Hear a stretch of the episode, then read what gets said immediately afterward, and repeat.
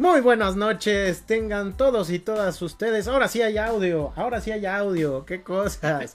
Bienvenidos una vez más aquí a ñoñoteca Podcast, el podcast para el ñoño que todos y todas llevamos dentro. Te saluda tu amigo, tu pana, tu cuate, Emanuel Espinosa Lucas. Y hoy, hoy habemos par de haces porque este momentáneamente momentáneamente eh, le decíamos a que este, viene en camino entonces decíamos que el camino sea muy, muy eh, pacífico, muy llevadero y que llegue con bien, por supuesto.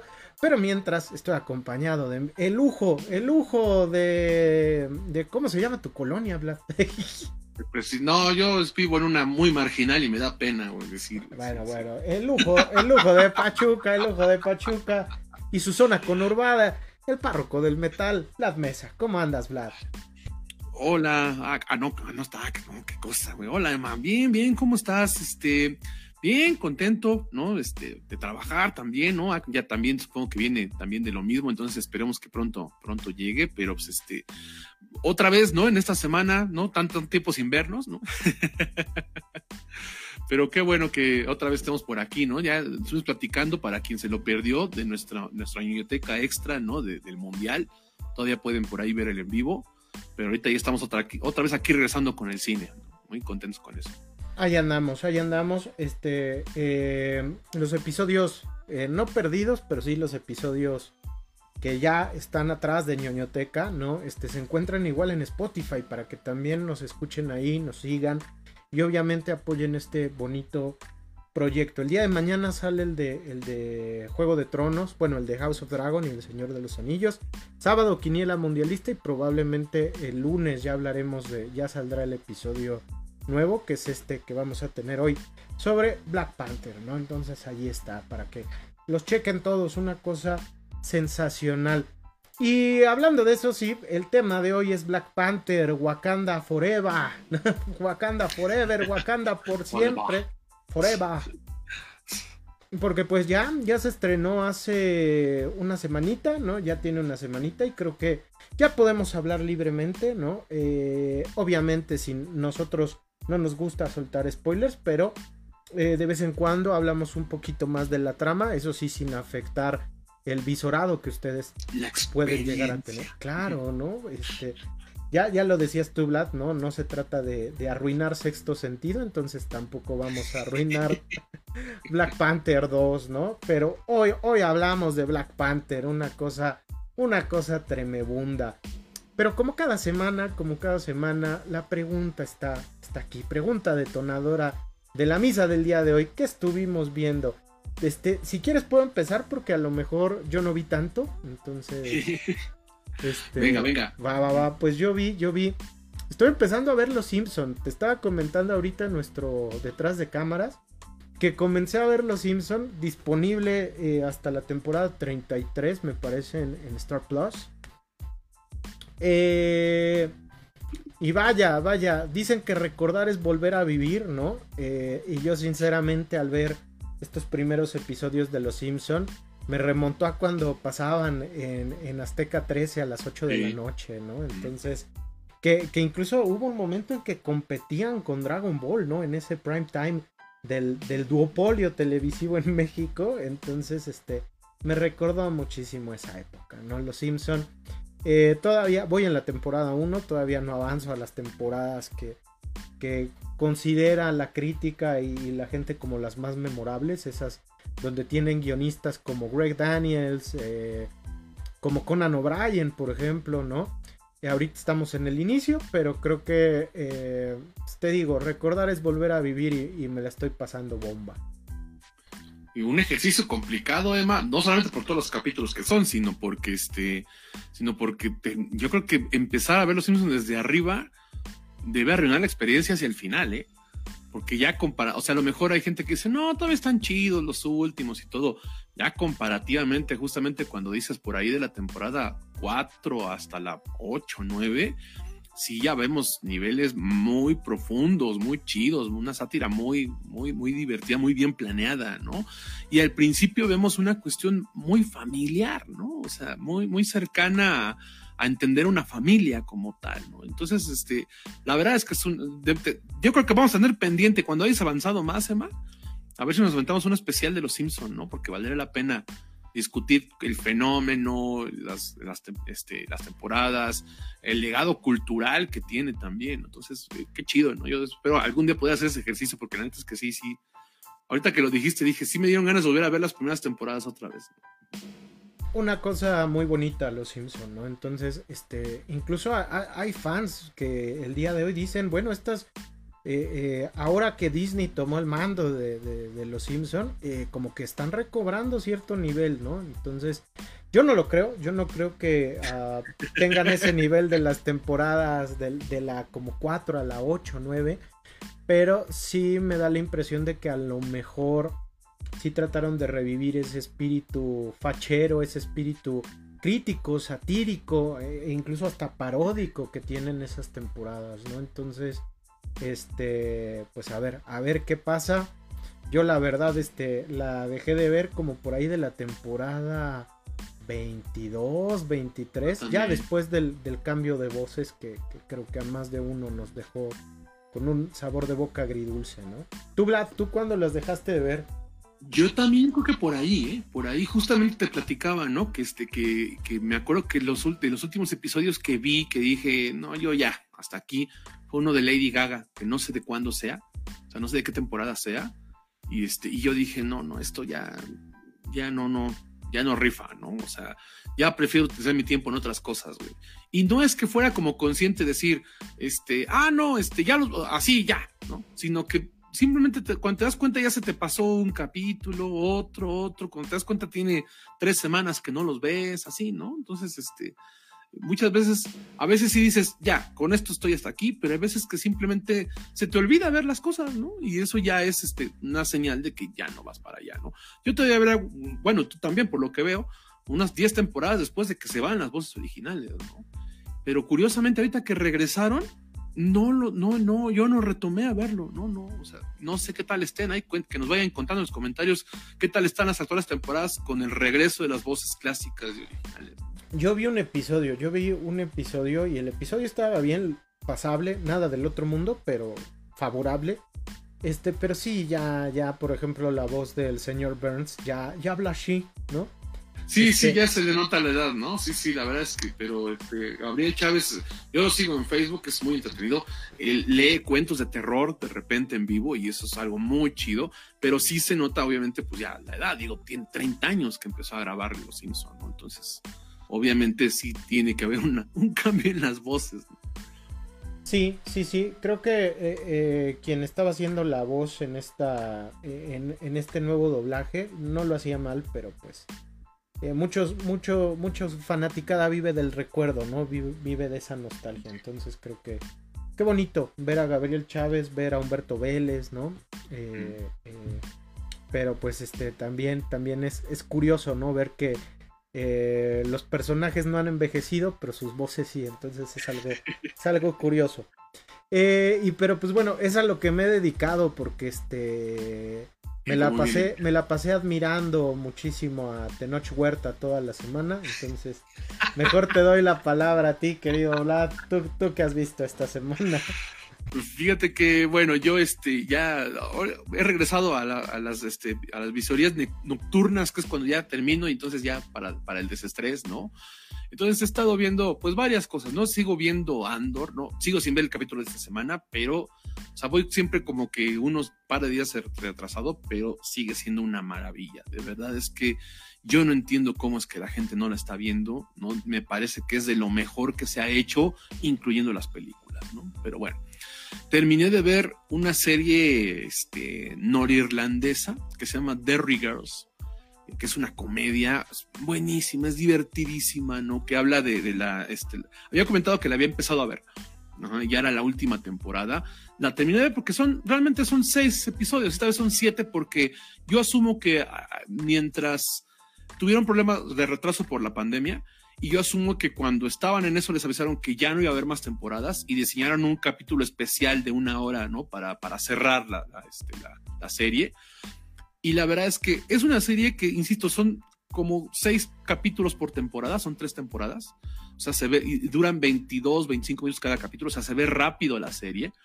Es decir, aquí es maratonear la vez en un fin de semana y la verdad es que es muy divertida, muy, muy divertida de, de, unas niñas adolescentes creciendo en el, eh, durante los conflictos de, este, de, las Irlandas, ¿no? O sea, que dentro de las cosas divertidas este, y chuscas que les puede pasar en su adolescencia, en el creciendo en este coming of age, está pues de fondo la guerra, ¿no? Entonces eso, eso es algo que, pero que no es un drama como tal, sino que es muy divertida. Y el último episodio yo tengo que confesar que chillé como Magdalena, ¿no? La verdad es que es muy emotivo e insisto, en ningún momento se cuelga de una manera facilona de decir, ah, el drama de la guerra, al contrario, al contrario, históricamente la sitúa el final cuando vienen los tratados de paz y que digamos que no se acaba, pero sí se reduce considerablemente el conflicto entre las Irlandas, ¿no? Entonces, este, entonces la verdad es que es un capítulo muy bonito, muy emotivo.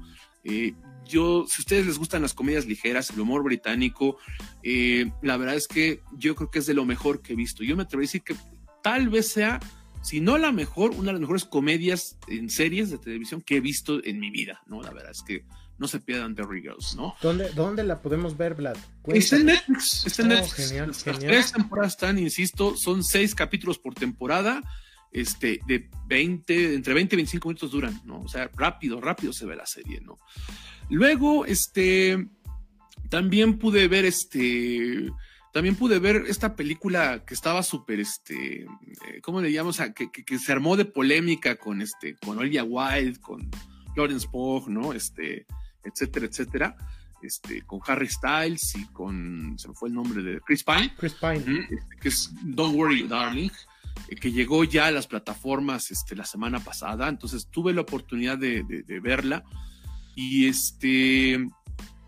Y bueno, eh, eh, la verdad es que después de todo el dramón que se armó, que es muy bueno el chisme, si a ustedes les interesa, está muy bueno ese chisme, no búsquenlo.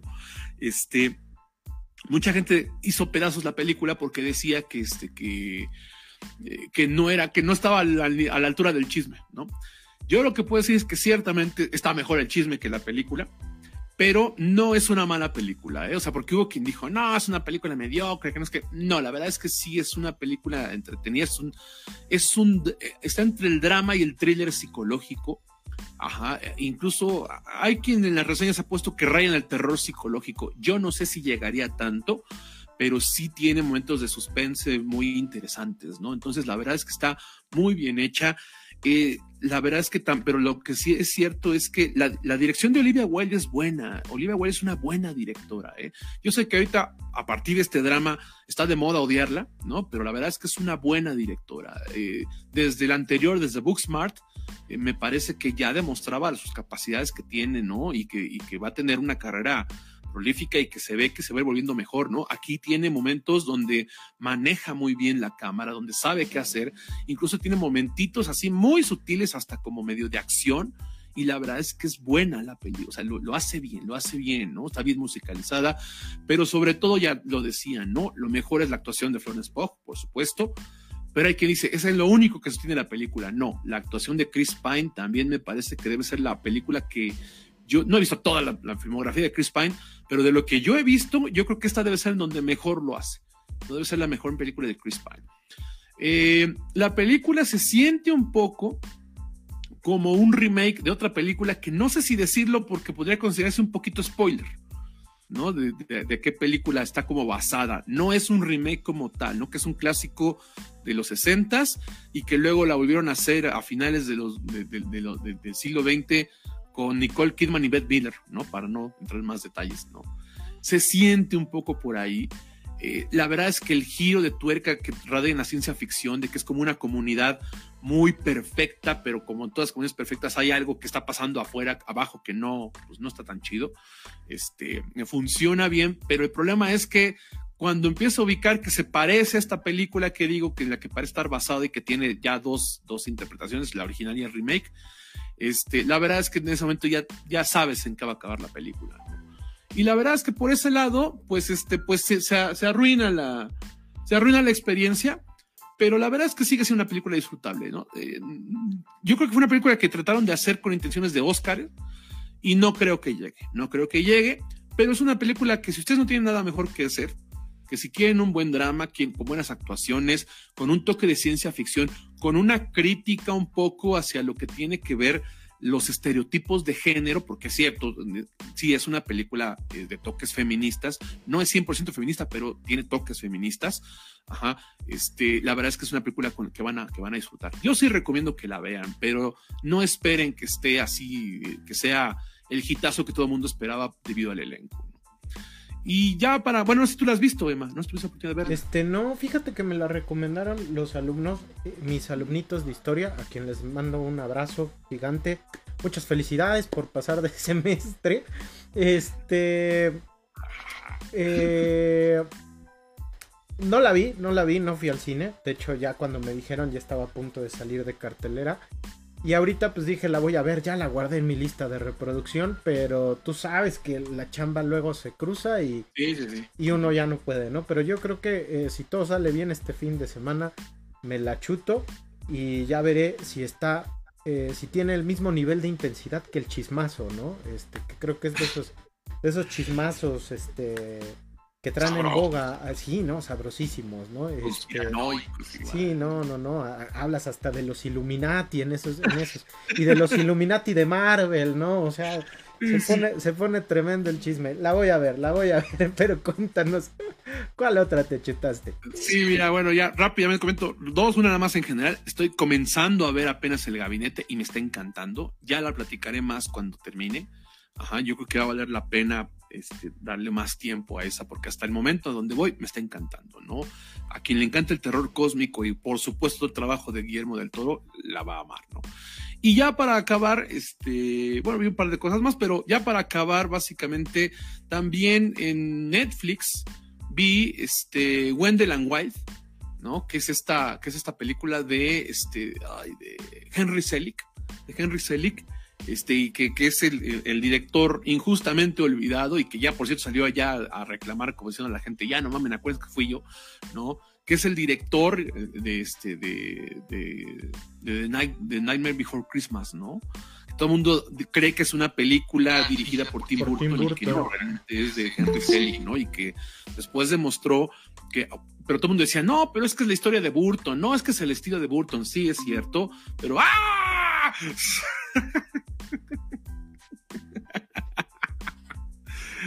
que se materializa, Ahmed. Excelente, excelente. No te oyes, Emma. John Cena de Tulancingo, el joven Ahmed Díaz. Mira, es más, vamos a ponerle su tema. Ya, porque. que nos tiren el, que nos tiren el sí, este, Saludos a la WWE, por cierto. ¿Cómo estás, Zach? Hola, ¿cómo están? Muy bienvenido, bien, bienvenido. motores en lo que llegabas. En lo que llegabas. estamos en el que estamos viendo, entonces. Ah, ok. Vlad, este, continúa, continúa eh, de Henry Selick. Mm, ya nada más para cerrar, para que Ahmed pueda llegar a contarnos qué estamos viendo también, ¿no? Este, eh, qué bueno que andas por aquí, Jack, ¿no? Eh, bueno, básicamente que Wendell Wild, que insisto, todo el mundo dice que es de Tim Burton, que es la historia, entonces que sí está bien, pero después eh, crea Coraline, ¿no? Y este, bueno, dirige Coraline porque es una creación de Neil Gaiman y este y, es una joya no Coraline del cine de terror infantil y de la animación entonces demuestra que el tipo tenía mucho potencial también o sea que tenía gran parte de responsabilidad en que en que el extraño mundo de Jack se haya vuelto un clásico eh, con Wonder Wild yo, iba con esas expectativas, ¿no? De un hombre con ganas de demostrar que a la, sin la sombra de otro nombre más fuerte como Neil Gaiman y Tim Burton podía hacerla. Y yo tengo que decir que la verdad es que salí, sí salí un poquito decepcionado. Para empezar, no está solo, está creada por Jordan Peele, también la película, ¿no? El director de Nope, ¿no? De Get Out, ¿no? De Us, ¿no? Entonces, este, yo sí tenía muchas, muy altas las expectativas y la verdad es que sí me decepciona un poco la película. La animación es muy buena, los personajes son carismáticos, ¿no? Este, está bien hecha, está bien representada, pero el problema es que el guion hace agua por todos lados, por todos lados, o sea, incluso para hacer una película infantil que en un estereotipo tomarías, no tomarías tan en serio, este, la verdad es que no entiendes las motivaciones de absolutamente nadie más allá de la protagonista. O sea, me gusta la representación, me gusta el diseño, los personajes. Eh, sí hay un par de momentos en los que te ríes mucho. Pero insisto, o sea, la trama dices, bueno, ¿y estos por qué quieren hacer esto? ¿Y esta de dónde saca eso? ¿Y esto por qué tiene estos poderes de repente? ¿Y, y este güey ¿qué, qué, papel juega? Entonces, la verdad es que incluso para una película infantil que, insisto, no le damos a veces tan, le, permitimos ciertas libertades mientras entretenga y dé un buen mensaje, la verdad es que incluso con esa permisividad no me parece una buena película. Entonces, pues si alguien es muy fan del cine de animación con toques de terror, véala, pero la verdad es que sí creo que es la peor película de Selig, ¿no? Considerando las dos joyas que ya nos había entregado. Entonces, eso es lo que vi. No sé si ustedes la, vi, la han podido ver o la tenían en pendiente, pero pues yo creo que si se la. En mi opinión, sí es una película que se pueden ahorrar. Híjole, yo, yo la verdad no la tengo en el radar, así que tomaré muy en cuenta tu, tu opinión, ¿no? Pero pues este. Híjole, híjole, yo creo que darle su. Mira. Ah, ya la puse de nuevo, qué mala onda. Mira nada más. Mira nada más. Sí, llegó, nada más se conectó y luego, luego. Luego, luego, luego, luego, luego. Ahora sí, ah, el John Cena de la sociología, ¿cómo no? Haciendo el bien sin oh. mirar a quién. Cuéntanos, ¿qué viste esta semana, carnal? Yo, siguiendo una recomendación de Vlad y Corán, la de que recomendó ah. hace tres semanas, ¿no? Me acuerdo. Este, nos gustó mucho, fíjate que, ah, qué chido. Que nos gustó bastante, si no la han visto, denle una oportunidad. Está muy chida, el primer episodio es muy, muy bueno. Este, les gustan cosas sobre detectives. Está bien escrita y bien actuada, Yo, eh, yo diría eso. También vi Andor la semana pasada. El de esta semana no lo he visto, pero me gustó muchísimo. El de la semana pasada vale mucho la pena. Yo Ah, sí, qué joya eh, de episodio. insisto, yo, yo tampoco he visto el nuevo, pero es una joya episodio anterior. Eh. Y también vi, terminé de ver la, esta serie de Guillermo del Toro de El Gabinete, ah, eh, que salió en Netflix. El episodio 8, yo creo que es de lo mejor que he visto en el año de terror, ¿no? Este, lo dirige la directora Babadook. Entonces hay como, van a encontrar muchas, muchas similitudes está muy, muy padre. Entonces, este, si no les gustan, uh, empiecen por el 8. Bueno, el 8 es el último, pero es muy, pueden empezar. El, el 1, después que la, si la, ven, podemos enumerar nuestros episodios favoritos. El 1 es muy bueno, el 4 también es muy bueno y el 8. Entonces, denle oportunidad, no se van a arrepentir. Sí, yo justamente antes de, antes de que llegaras decía que le estoy comenzando a ver apenas pero que me está gustando mucho, ¿no? Y este, y sí, ciertamente, pero lo que decía Emma es que yo creo que da para que hablemos más a profundidad, porque la verdad es que hasta donde voy, sí está muy bien hecha, está muy buena. Entonces sí, sí, la verdad es que yo comparto, ¿no? Que sea, que insisto, yo voy empezando. Ahora ya, ya, ya me dejaste el hype alto, ¿no? Para el cierre de la serie porque bueno, además yo también, esto, porque tiene un par de adaptaciones de, de, novelas directamente de Lovecraft. Todo es una influencia de terror cósmico, o al menos hasta donde me lo he dado cuenta. Pero este, la verdad es que sí estoy muy, muy, muy hypeado con la serie. Y nada más para terminar, eh, vi la de Serena Gómez, ¿cómo se llama? Star Plus. Ah, su documental de Apple TV o no la serie, la serie. Only Murders, ah, ya por fin terminé la segunda temporada. Eh, al final, es spoiler, está Paul Roth. Este, entonces. ¡Ah! la eh, quiero. Ahí, ahí lo dejo, ahí lo dejo. Este, me gustó mucho. Le perdono muchas cosas porque ya me encariñé con la serie, entonces. pero si la quieren, igual les gusta una serie y si no tienen, denle oportunidad. A mí sí me está gustando. Y creo que, ah, no vi Bell también en, ah, no me acuerdo en qué plataforma está, es una película de animación. Eh, pero me falta la última parte. Entonces creo que, está en Netflix, Creo que está en Netflix. ¿Cuál? Bell. Belly. Sí, sí, sí, pero sí, no, no, la, la, siguiente semana yo creo que ya la comento bien, porque me falta el final. Chido, chido. Ahí está, ahí está el que estamos viendo. Cuéntenos allí en la caja de comentarios a qué le están tirando esta semanita. Ya tuvimos lo viejo, lo nuevo, lo clásico, cosas sensacionales. La ñoñoteca mundialista, igual tuvimos. También, también, ya, ya recomendamos que, que, lo chequen antes de que inicie el mundial el próximo domingo y antes de que inicie este, la aventura de México. Por, Nada más, una cosa, yo quería llegar temprano porque quería decir, este, pues. afirmar, este, que Vladimir dijo que México le va a ganar a Argentina. Y dije que tenía posibilidades. Lo, voy a recordar igual. De ganarlo. lo voy a recordar la siguiente semana y así hasta que llegue el día. Hasta que llegue el 26 y te tengas que tragar tus palabras. No, yo sí, yo sí confío. Yo, tengo fe, fe, Ahmed, fe. Tremendo, tremendo. Entonces ya estaremos platicando el martes. En una de esas armamos un TikTok o algo, ¿no? Este, con nuestras impresiones del partido. Por lo mientras, Black Panther, Wakanda por siempre, dirigida por Ryan Coogler.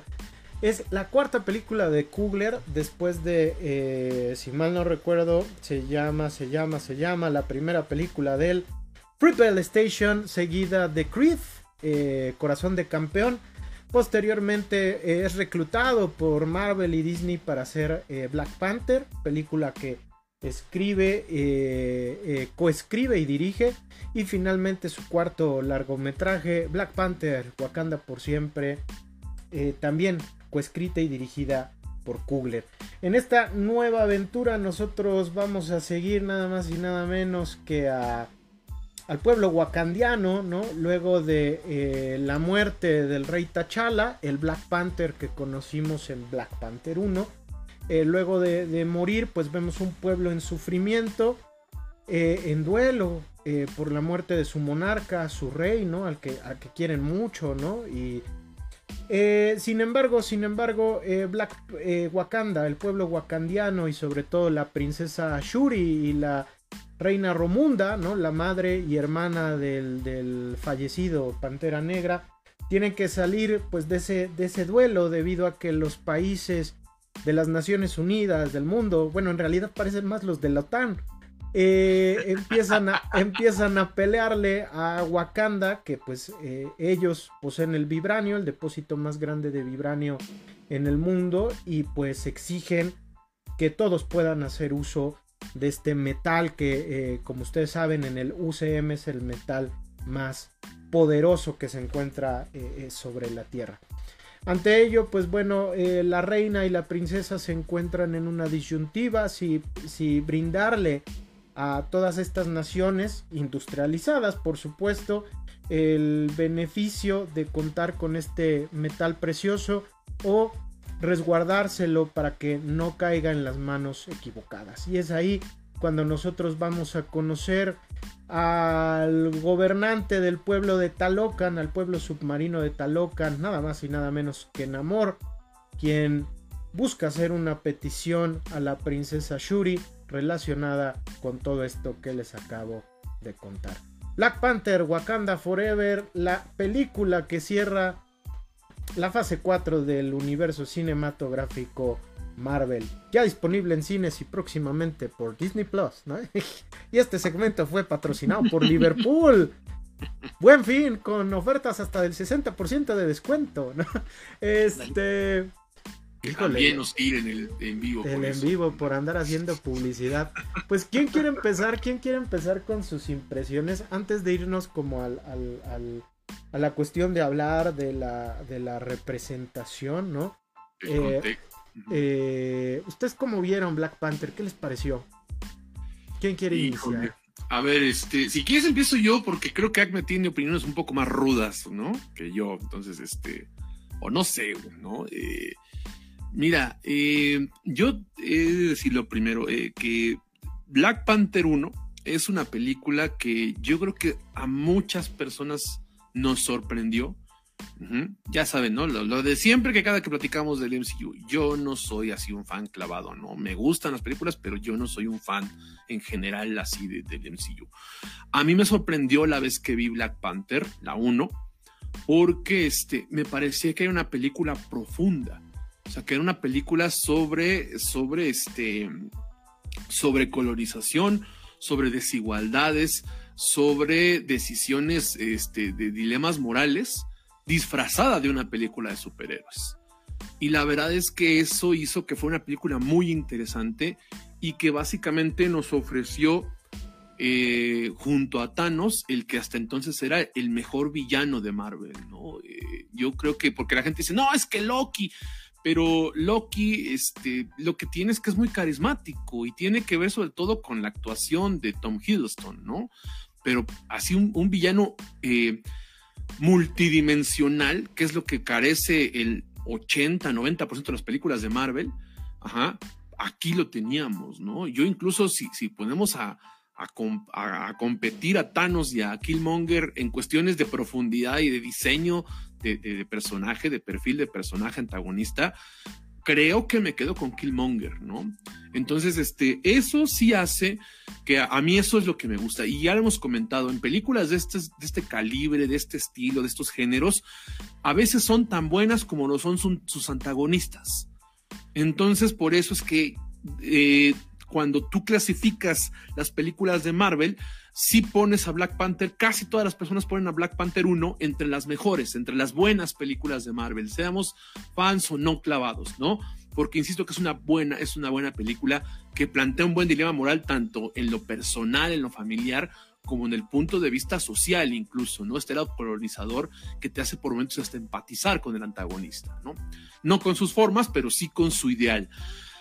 Cuando llega la segunda, pues pasa esto, ¿no? Que comentamos, ¿no? Que viene la muerte de Chadwick Boseman, este, y que uno pensaría que desde el punto de vista del negocio lo iban a suplantar por otro actor. Y deciden no hacerlo, deciden modificar la historia, ¿no? Entonces, la verdad es que de entrada, yo tenía mucha curiosidad por ver esta película, porque a mí sí me costaba ver cómo podía continuar todo el universo de Wakanda sin el personaje principal. ¿No? Entonces, este, eh, pues por eso es que tenía estas intenciones. Luego, aparte de lo que ya hablaremos más adelante, de todo lo que vino cuando presentan al antagonista, cuando presentan a Tenoch Huerta, este, también me generó mucha expectativa. Entonces, sí es una película que a diferencia de, pues casi todas las de Marvel, y a diferencia de prácticamente todo lo de la fase 4, yo iba con las expectativas altas. Ajá, insisto, yo ya iba, o sea, por las de este año, de, de, este, de, de Thor, del Doctor Extraño, pues ya era de que, pues a ver qué sale, la neta, ¿no? O sea, yo por eso es que no, no traté tan mal este Doctor Strange, porque yo no iba esperando nada, ¿no? Entonces, este, y aquí no, aquí la verdad es que sí iba con altas expectativas. Y este, pues cuando la voy a ver al cine, eh, al principio estaba muy enojado. Estaba muy enojado porque el, desarrollo que le estaban dando a, a, todos a, los personajes, ¿no? A las personajes de, este, de, Wakanda, me estaba pareciendo muy malo. No me estaba gustando cuáles eran las decisiones o, o, las formas de afrontar ciertas decisiones, porque obviamente, bueno, no es spoiler porque, insisto, ya se sabía que iban a continuar la historia sin suplantar a Chadwick Boseman o sea, sin, que hubiera un nuevo Tachala, ¿no? Sino que ya fuera, o sea, que el personaje iba a desaparecer. Entonces, obviamente, lo primero que vemos, la introducción previa a, los créditos iniciales, es explicar qué pasa, ¿no? Y aquí básicamente es, pues, que una extraña enfermedad se lleva a Black Panther, ¿no? Entonces, hasta ahí vamos bien. Pero en cuanto empieza el desarrollo de, este, de Angela Bassett o Bassett, Sí, sí, de Angela Bassett Bassett, de la Bassett, que todo mundo ha alabado mucho su actuación, y es cierto, actúa muy bien. Ajá. Yo no había forma en la que pudiera yo empatizar con todo lo que estaba apareciendo ahí. No había una manera en la cual yo dijera, o sea, toda, toda, o sea, todas las decisiones que está tomando este personaje van en contra de todo lo que nos vendieron en la primera. O sea, con toda la resolución de la primera película de Black Panther, empieza con una absoluta contradicción. A mí al menos me parecía eso. Entonces, este, luego viene la cuestión de, los conflictos internos que, conlleva tanto el luto que tienen en Wakanda las personajes, las protagonistas, como con el, tener que sustituir o suplantar el gobierno que tenían, ¿no? La monarquía en la que se movía Wakanda. Y también me parece una serie de decisiones también muy malas, ¿no? Entonces, la verdad es que todo eso yo no, había forma. Luego aparece este personaje de este de, de, Iron Heart, que bueno, eh, va muy de la mano con lo, que, con lo que plantean, va muy de la mano con la idea de generar el siguiente Tony Stark, pero en la idea de generar el siguiente Tony Stark, a mí en lo particular siempre me parece, a mí siempre me parece un personaje que me da mucha aversión Iron Man, ¿no? O sea, yo no, no entiendo la gente, digo, muy respetable, pero yo no entiendo quién puede ser fan de Iron Man, francamente, ¿no? Entonces, la misma, eh, el, mismo eh, personaje frívolo, contradictorio, que genera más problemas de los que soluciona, que, que, que son, este, que, que, que genera acciones que son una apología del, este, del imperialismo, del capitalismo, del egocentrismo, del narcisismo, del objetivismo, de todos los ismos malos que hay, ajá, lo representa. ¿No? Ahora, ¿está mal el personaje? No, porque así es Iron Man. Ajá. Es el mayor villano de Marvel y nadie me va a mí quitar de esa idea, ¿no? Tanto en los cómics como en el MCU, el, el, que más daño ha causado en los cómics y en, en el MCU es Iron Man. Y Iron Heart tiene la misma personalidad. Es decir, no hay manera de justificar eso. Yo no entiendo, o sea, eh, me pareció un mal desarrollo de personaje. Entiendes que es así por la personalidad que quieren acercar a Tony Stark, pero fuera de eso, no hay una justificación en prácticamente nada de lo que pasa ahí la idea era presentarnos a un nuevo Avenger, ¿no? A, un nuevo New Avenger, más bien, ¿no? O sea, como nos presentaron a Kate Bishop, como nos presentaron a Miss Marvel, este, como nos presentaron, este, nos van a presentar a, este, a She-Hulk, eh, a, a, Scar, etcétera, etcétera. Ajá. Y aquí, no, Scar no, se me acuerdo, no me acuerdo cómo se llama el hijo de Hulk, pero este. ¿Qué es Scar, no? Es que Scar creo que es como le decían, ¿no? No me acuerdo. Bueno, eh, pero bueno, al hijo de Hulk. Este, entonces, este, la cuestión es que aquí, eh, pues no, no, no hay forma, yo no encontré una manera de, empatizar con eso. Entonces, insisto, toda esa parte, yo estaba muy enojado. Yo veía una vez una apología muy grande, ¿no? De, este, de, dominación, de, este, de conflictos. Justamente esto, me llama mucha atención esto que dices, yo no lo he visto así, de que más que la ONU parecía OTAN, la OTAN, porque ciertamente parece una apología del perfil de la OTAN, ¿no? Y eso, al menos ante, ante mi cosmovisión, eso no es bueno. Entonces, este, entonces, yo estaba tan enojado como cuando vi Black francamente. Pero entonces. Exactamente. Entonces, cuando yo dije, no, ya esto que estoy viendo, francamente, me hubiera esperado y lo hubiera visto en, no, en, en versión Cambi. Devuélvanme mis 80 pesos que me gasté en el cine este, y lo de mi refresco y todo, y este, y, de repente aparece la historia de Namor. Y este, y bueno, yo, yo tengo que decir que yo sí soy medio chauvinista en ese aspecto, o sea, yo soy muy nacionalista y patriotero. Entonces, tómenlo con moderación lo que estoy diciendo, ¿no? Pero el desarrollo de, de, de Namor es algo que creo que desde Killmonger precisamente no veíamos. Es decir, no veíamos esta manera de entender a un villano, de bueno, un villano entre comillas, ¿no? De, un antagonista, de empatizar con un antagonista, de que sea profundidad, de que llegue un momento de que sin importar eh, cuál sea la posición política, moral, social, empatices con el antagonista.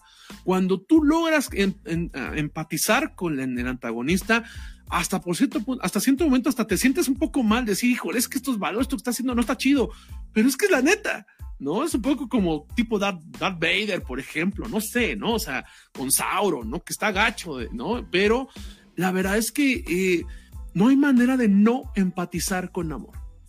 Eh, no solamente porque Tenoch Huerta es un actorazo, ¿no? Eso quedaba claro desde hace mucho. Eh, no solamente porque está desarrollado, no solamente, insisto, porque eh, yo sé que mucha gente odia el hecho de que hayan cambiado tanto, o sea, tan radicalmente, a 180 grados cambiaron el origen de Namor o de Namor, porque era Namor de hecho, ajá, y este, y que ahora sea Namor de este, de tal, tal, Talocan, de Tlalocan, ajá, de Tlalocan, perdón, y este, y ya no sea, y ya, o sea, que sea Namor de Tlalocan y ya no sea Namor. Talocan. Talocan. Talocan, sí, con Tlaloc, perdón. Tlalocan es la ciudad, el paraíso de Tlaloc. Ah, por eso, por eso me confundía, ¿no? Porque el Talocan, o sea, eh, yo la verdad es que de lo, de lo poco que sé, tampoco soy muy clavado con el personaje del submarinero, no del submariner, pero yo me quedo con Namor de Talocan que con Namor de Atlantis, ¿no? Porque básicamente, a pesar de que fue primero que Aquaman, pues es, es, es la historia de Aquaman, ¿no? Eh, que realmente al revés, ¿no? La historia de Aquaman, la historia de, Namor, ¿no? Pero Namor tiene todo, todo, todo, un perfil, tiene una construcción, tiene una explicación, eh, retrata también justamente lo, eh, lo, que hacía en su momento Killmonger y lo que planteaba como el dilema de Black Panther 1, de esta, de, de, de, que no es un, un, villano, es alguien que ha sufrido el colonialismo, que ha estado del otro lado de la historia que nos han contado siempre. Eh, aparte de eso, bueno, el personaje está bien desarrollado, la, de acción, el personaje de Mabel Cadena también, e, el mundo que, proyectan, el desarrollo. La verdad es que conforme avanzaba la película, me iba gustando más. Me iba gustando mucho la actuación de, de, este, de Tenoch, eh, la representación que hizo, y pero al mismo tiempo yo decía, ¿quién va a poder empatizar con Wakanda? O sea, eh, llega un momento en el que parece incluso hasta, hasta, hasta caprichos de monarquía, que realmente lo es, lo que está pasando en Wakanda. Entonces, eh, yo entiendo que llegará, y llegaremos a esta, a esta plática de la cuestión de la representación y todo. Yo entendería, yo entenderé por qué hay quien empatice con Wakanda por una cuestión de representación, pero una cuestión argumental no hay forma, no hay forma en el que tú apoyes eso. Y ese sí es un error de guion, porque la película se llama Wakanda Forever. O sea, es la historia de Wakanda que te presenta un nuevo universo, o sea, que te expande el universo. Si esta película hubiera sido de Namor y que esperemos que pronto veamos una película de Namor, así, eh, donde él sea lo central, esto sería, yo creo que de las mejores películas de Marvel y superhéroes que se hubieran hecho, porque hubiera centrado más en eso. El que sea de Wakanda genera un conflicto en el guion, en la idea que se está buscando, ¿no? Y que seguramente el mismo director estaba buscando también. No me gusta la resolución, ¿no? Me parece, otra vez, hay muchas cuestiones ahí de que, este, de que, pues, no, ay, no sé, güey, o sea, algo pasa en la escena clímax que dices, ¿cómo es posible que después esté como si nada, ¿no? Sin decir nada, ¿no? Entonces, este, no, no me gusta la resolución, como siempre Marvel mete la mano ahí gacha, ¿no? Este, y, y, queda abierta a, a, una tercera parte que puede ser interesante si la saben mover bien. Pero yo salvo esta película por, por todo lo que tiene que ver con los antagonistas. Yo salvo esta película por el personaje de Namor, porque me enamoré del desarrollo del personaje, ah, porque me enamoré de la actuación de Tenoch Huerta. Sí, ya sé, insisto que soy un patriotero y un chauvinista si quieren, pero por eso es que la salvo. Si hubiera estado más centrada en Wakanda, yo me hubiera dormido seguramente. Entonces, este, eh, es buena, es mala. Yo creo que es más buena porque tiene mucho peso. Pero no sé ustedes, no sé ustedes. Eh, fíjate que yo también la, eh, tenía muchas expectativas, fui a verla al cine, eh, creo que el día del estreno, ¿no? Imagínense, yo no voy el día del estreno, entonces este, iba muy emocionado. creo que Wakanda puso, digo, Black Panther puso algunos parámetros interesantes que la hacían muy particular versus las otras películas del mismo universo. Sin embargo, creo que aquí traiciona muchos de esos elementos que es los que platicaba Blas, ¿no? Eh, en la 1 hay una especie muy hacia la comunidad afroamericana, hacia muchos de los de las problemáticas que han sufrido históricamente. Y aquí parece, me acordé de un texto que se llama de Bolívar de Choría de Blanquitud, ¿no? O sea, parecen este los Black Panthers blancos, ¿no? Occidentales, ¿no? Es esta noción de defender valores como la democracia, muy en este, muy, muy yanquis, ¿no? Llamémosle así. Eh, está muy familia real en vez de la familia de es como ver a los un episodio de las Kardashian, ¿no? Hay un punto en el que lo sentí así. Este, saludos a, Kim Kardashian y a su familia.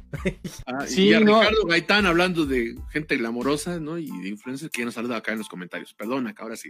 Sí, ¿no? Y esta parte que menciona tan solo el hecho de cómo está construida Wakanda, ¿no? un, super tecnología, trajes, luces, ¿no? este, todo con muy estridente, sus armas, ¿no? Y de pronto, como dice Vlad, igual ya no aguantaba la, la, primera mitad de la película, aunque hay una parte interesante que es como la crítica al extractivismo, ¿no? Esta parte de, de, los minerales, ¿no? Muy de primer mundo, digamos que hay una parte que al final queda borrada, ¿no? Completamente. Eh, eh, em, empieza a una especie de crítica, incluso hasta la ONU, que es más bien la OTAN, ¿no? especialmente a Francia. Este, y después eh, la película se divide en dos partes. Si me preguntan, está la película dividida en dos partes, la parte de Wakanda y la parte de Talocan. incluso hasta se ve como está filmada diferente, ¿no? hay unas partes que no tienen sentido cuando tratan de unirlo, ¿no? Me parece mucho más cuidada la parte de Namor, ¿no? Yo creo que sí. y aparte hacemos clic, ¿no? Eh, muy padre la justificación del personaje. Ya me preguntan, es lo mejor de la película, la construcción del personaje. Incluso hasta cómo pelea, ¿no? La primera vez que se presentan, mientras los de, los de Wakanda usan un chingo de armas, luces, ¿no? Estos güeyes es de trancazo, ¿no? Este, eso, eh, eh, y desde ahí dije, qué cosa interesante, ¿no? Pero creo que al final esta película de lo que adolece es que al final, si se dan cuenta, queda en un valor, en un esfuerzo vacío de entender al otro, ¿no? Al final, esa yo creo que por eso salí como enojado, así, como agridulce, ¿no? No se me entiendan, o sea, porque dije, o sea, yo lo, nosotros entendemos muchas cosas, ¿no? Pero ¿cómo lo verían las demás personas de fuera? Entonces, esa parte de no entender al otro, creo que era algo que era, yo creo que incluso cuando trataron de hacer la película, algo, uno de sus objetivos, ¿no? Podemos estar ahí. Tampoco hay que exigirles muchos Marvel, ¿no? Pero eso al final, el otro es malo porque no es occidental. Entonces, esa parte sí me es muy preocupante, o ese mensaje es muy preocupante. Y nada más, ya como complemento, el CGI malísimo, ¿no? El CGI de, de Iron Heart, ¿no? ¿Cómo se llama esta chica? Iron Heart. Tampoco la toleré, ¿no? Sí, si ustedes ven un Power Ranger de los de Defensa Salvaje, no me acuerdo cómo se llaman, de esa, temporada. Era furia, furia Salvaje, era Furia Salvaje. o sea, cuando hacen el, el robot gigante, que ya no es como una maqueta como los primeros, sino es por computadora, tiene esa calidad. Esa calidad, ¿no? O sea, malísimo, ¿no? Entonces, este, sí, este, cuando tuve los otros personajes, por eso les decía, es más interesante los otros que no usan armas, ¿no? Porque se ven más cool y se ven más reales, ¿no? Entonces creo que, les digo, está como dividida la película y a mí me da esa impresión de que al final salí con ese sabor amargo, ¿no? ¿me entiendes? Sí, sí, creo que te decía, no, no hay forma de que empatices con estos personajes, güey. Al menos a mí no me parece cómo, cómo empatizar con el lado de Wakanda, ¿no? Y menos con Iron Heart, güey, ¿no? O sea, Iron Heart, este, termina asesinando cosas, o sea, no, o sea, no, no, no, bueno, no, no, no quiero entrar más, o sea, no quiero hacer más comentarios para que no caiga ningún tipo de spoiler, pero son puras contradicciones con ese personaje. Pero bueno. E, eso sí, nada más, eh, yo sí la recomiendo, váyanla a ver al cine. Si tienen un esfuerzo, váyanla a ver, yo creo que se la van a pasar bien. Sí. Y van a hacer clic con la historia del amor, ¿no? Yo creo que eso es lo más importante y que chavitos hagan clic, ¿no? Este, uff, eh, pues ahí, fuimos Luz y yo, ¿no? Este, le mando un saludo que está en casita enfermita, ¿no? Un besote. Este,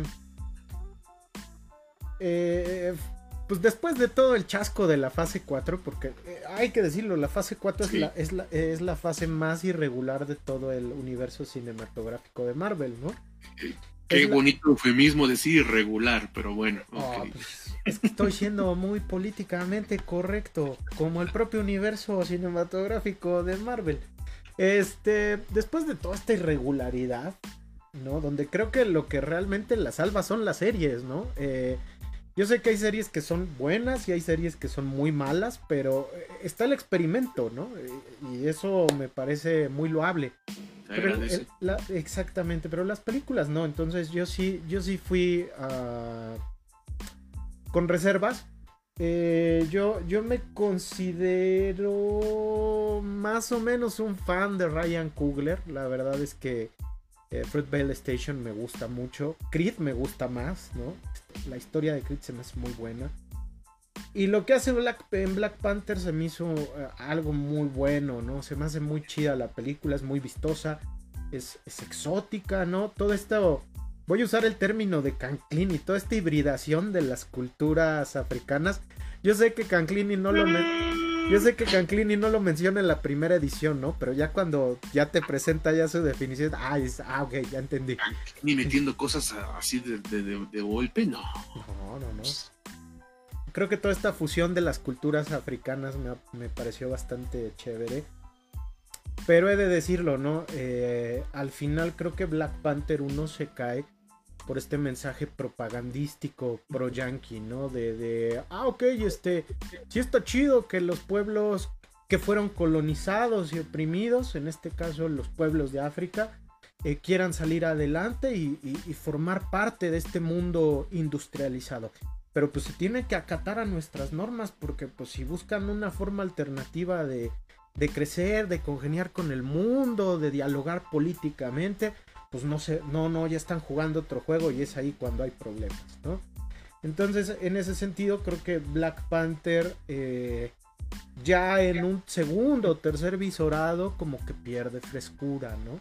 Y más cuando uno se vuelve eh, cuando uno empieza a comprender la política, pues uno ya no la ve con esos ojos espectaculares de, de ah, no manches, el rey Tachala es lo máximo. Y aparte tiene la música de Kendrick Lamar, que es mi ídolo. No, no, no. siento que se vuelve eh, muy propagandístico. Y aquí lo que comentaba con Luz, yo, yo después de salir de ver eh, eh, Wakanda Forever, yo, yo he de ser muy sincero le decía Luz, ¿no? A lo mejor yo me estoy amargando porque no la disfruté como, como disfruté la primera y siento que eh, eh, eh, mucha gente sí la va a disfrutar y qué bueno, pero no sé, a mí me dejó un sabor, sentimientos encontrados en muchas cosas. porque creo que es una película que repite este mensaje propagandístico, pero incluso lo hace de una manera más agresiva en el sentido en el que sí. Y contradictoria. Y contradictoria, ¿no? Eh, al final hay un mensaje integracionista por parte de, Black Panther en la 1, ¿no? De que sí hay que acoplarnos, ¿no? Porque de eso se trata el, el, mantener comunicación con el mundo. Pero en esta es, es, es mantener, volver a ese recelo, pero al mismo tiempo es este Ah, yo, yo le decía a Luz, ¿no? Que, incluso hay un punto de la película donde el pueblo de Wakanda, la nación de Wakanda, se convierte en una especie de, colonizador, ¿no? Pasamos de ser oprimidos a opresores, ¿no? Eh, y muchas veces llevado por, el mero sentimiento de la venganza, ni siquiera eh, eh, ni siquiera por algo que realmente digas, ah, tiene un peso muy importante, no, es que la venganza y, y cuestiona, hace que cuestionemos mucho el papel del héroe, del, del, Black Panther, ¿no? Entonces, yo sí me, me, dejó, me dio un sacón de onda esto, ¿no? Se supone que el personaje de Black Panther es un personaje creado para la reivindicación y representación de, los, de las personas afrodescendientes en los Estados Unidos. Así lo idearon Stanley Jack Kirby, ¿no? Mm. Pero aquí yo sí me quedé con este mensaje de, bueno, este, estamos pasando, ok, eh, eh, ya crecemos, nos industrializamos, hay que pasar a ser opresores. Y creo que eso no, no está chido. Este mensaje propagandístico se me hace muy rancio, incluso doloroso como cierto estado de Medio Oriente, justamente, que no voy a mencionar porque nos tiran el... Este, sí, claro, ¿no? Entonces no, no, no me, no me, no me ha gustado, no me, no me gustó ese mensaje. El personaje eh, de, de Ironheart, que el nombre del personaje es Riri Williams, ¿no? Eh, he de decirlo, está metido con calzador. Es un personaje que no tiene por qué estar ahí. Yo entiendo que lo metieron porque dijeron, no, pues es la oportunidad para meter un nuevo Vengador, ¿no? Ah, la, realidad, la realidad es que sea un personaje en quien gire la trama tanto y siendo un personaje tan poco ah, sobresaliente, si se me hizo algo así como ok, vamos a entrar al conflicto de esta película o al eje de esta película por una persona, ¿no? Este, no sé, a mí se me hizo muy, pobre, ¿no? Se me hizo muy Ni como McGuffin funciona. No, funciona para nada. McGuffin funciona como al pretexto al cual gira la trama, ni siquiera como eso funciona el personaje. No, no funciona, ¿no? Eh, y esto es muy duro, es muy duro porque uh, muchas... Eh, eh, em, hay mucha, muchos fans del UCM que se quejan mucho de los personajes femeninos, ¿no? Eh, se quejan mucho de la Capitana Marvel, se, quejaron de Miss Marvel, se quejaron ahora de She-Hulk. Y ahora, este, creo que las quejas con, con Ironheart han sido menores, pero porque obviamente quien se lleva la película es otro personaje, ¿no? Pero si no estuviera ese personaje, estaría igual. Y aquí sí, no, no es por ser mala onda, ¿no? Pero aquí sí creo que Disney y Marvel están dando las armas, no con las otras tres que se me hacen personajes muy bonitos. Pero aquí creo que sí dan las armas de que critiquen y digan es que estos personajes no están chidos y me los están metiendo a juego, ¿no? Entonces... Más bien nos quita las armas para defenderlos, más Exactamente, ¿no? Entonces a, eh, a, mí se me hizo un personaje que no tiene ni ton ni son. No sé por qué gira la película en torno a este personaje. Eh, pero pues ahí está, ¿no? Eh, ahí está. Creo que la película eh, em, es un homenaje realmente a, Chadwick Boseman. Lo vemos en los primeros minutos.